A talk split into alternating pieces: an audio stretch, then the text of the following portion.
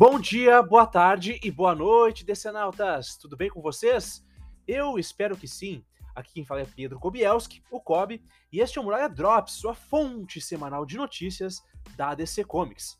Só temos uma regra e vocês já conhecem: 10 minutos ou o seu dinheiro de volta.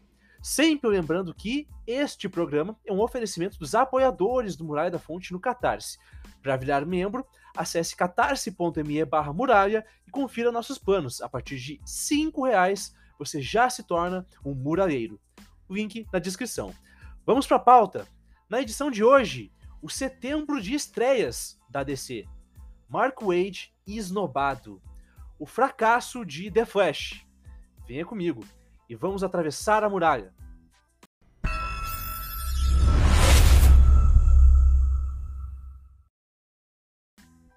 Setembro de estreias na DC. Como vocês sabem, a DC tem promovido uma reformulação editorial chamada Down of the Sea, que já foi amplamente noticiada aqui no Muralha da Fonte. Nessa semana, nós tivemos as solicitações do mês de setembro, que vai marcar muitas estreias de novos quadrinhos. A partir de julho, teremos uma imersão no evento Night Terrors, que já foi debatido aqui em um Muralha Extra, link na descrição também. Todas as revistas mensais da editora vão ser encaixadas dentro do evento nesse período. Por conta disso, teremos essa enxurrada de números 1 nas bancas e plataformas digitais neste mês, quando a saga acaba, né? Vamos tentar fazer então um resumo para vocês.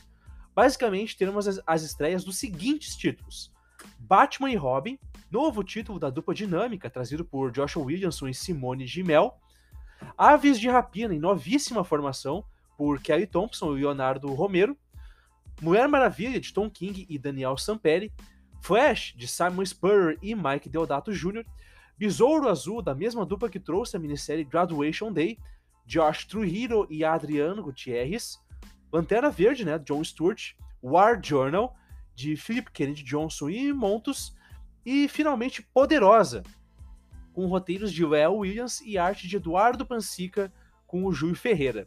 Um total de oito revistas mensais sendo lançadas no mesmo mês, galera. Uma boa oportunidade para começar a ler quadrinhos da DC, hein?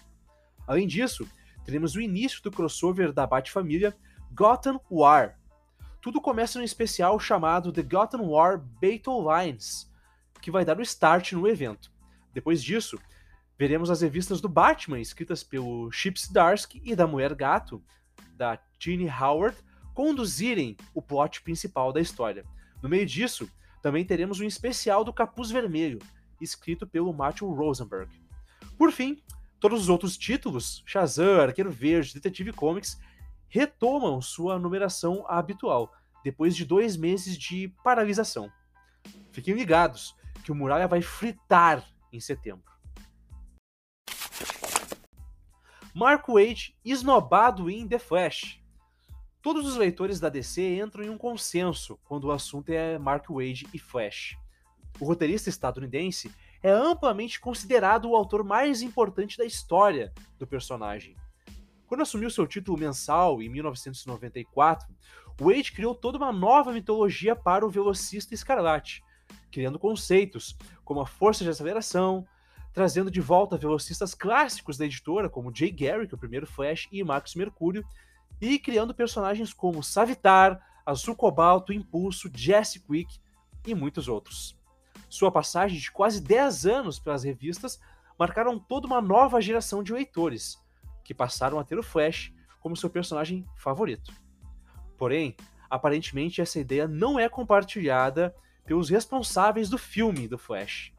Acontece que Mark Wade não foi citado na longa lista de agradecimentos a quadrinistas durante os créditos finais do filme. Um total de 24 artistas foram homenageados, e nenhum deles é o Wade.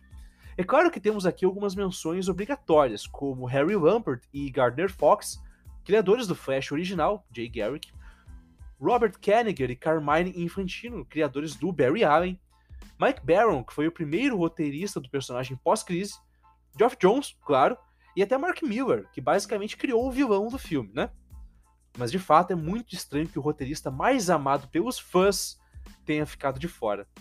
Em suas redes sociais, O Age demonstrou de maneira muito elegante, como sempre, o seu descontentamento com a situação, que ficou bem chata, né? Afinal, ele esteve até na premiere do filme.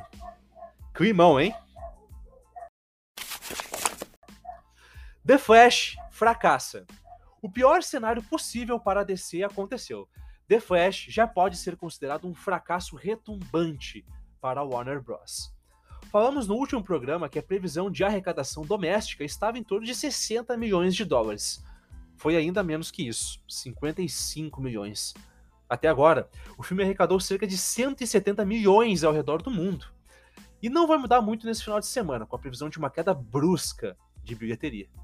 Estima-se que a produção deve penar para conquistar 300 milhões de dólares, valor que não cobre o investimento total de produção e marketing. O que explica tamanho fracasso do filme mais promovido pela Warner em 2023? Várias coisas, certamente. A principal delas, o grandioso desgaste da marca DC junto ao público. Afinal, os últimos quatro anos marcaram várias derrotas para a editora nos cinemas. Também podemos atribuir ao péssimo timing de lançamento, afinal, Flash deveria ter saído em meados de 2017, lá junto com Mulher Maravilha e Aquaman. Também tivemos o marketing, né, que vendeu o Flash como o maior filme de heróis já feito. Também tivemos um excesso de exibições prévias que esvaziaram o interesse do filme junto ao público e, obviamente, as intermináveis presepadas de Ezra Miller, astro da produção. O fato é que muita coisa precisa ser repensada pelo estúdio.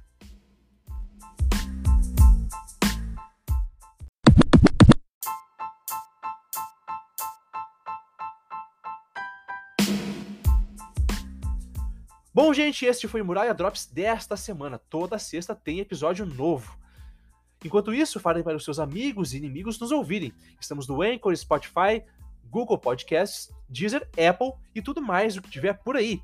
Esse programa é um oferecimento dos nossos muraleiros, então fica o nosso muito obrigado para Antônio Gonçalves, Emanuel Nascimento, Igor Tavares, João Paulo Ranque, Luiz Fernando Júnior, Matheus Teixeira, Mônica Cabreira Kobielski, Paloma Batista, Paulo Ricardo Kobielski, Vitor Cabreira e Wellington Teixeira do Carmo. Muito obrigado a todos.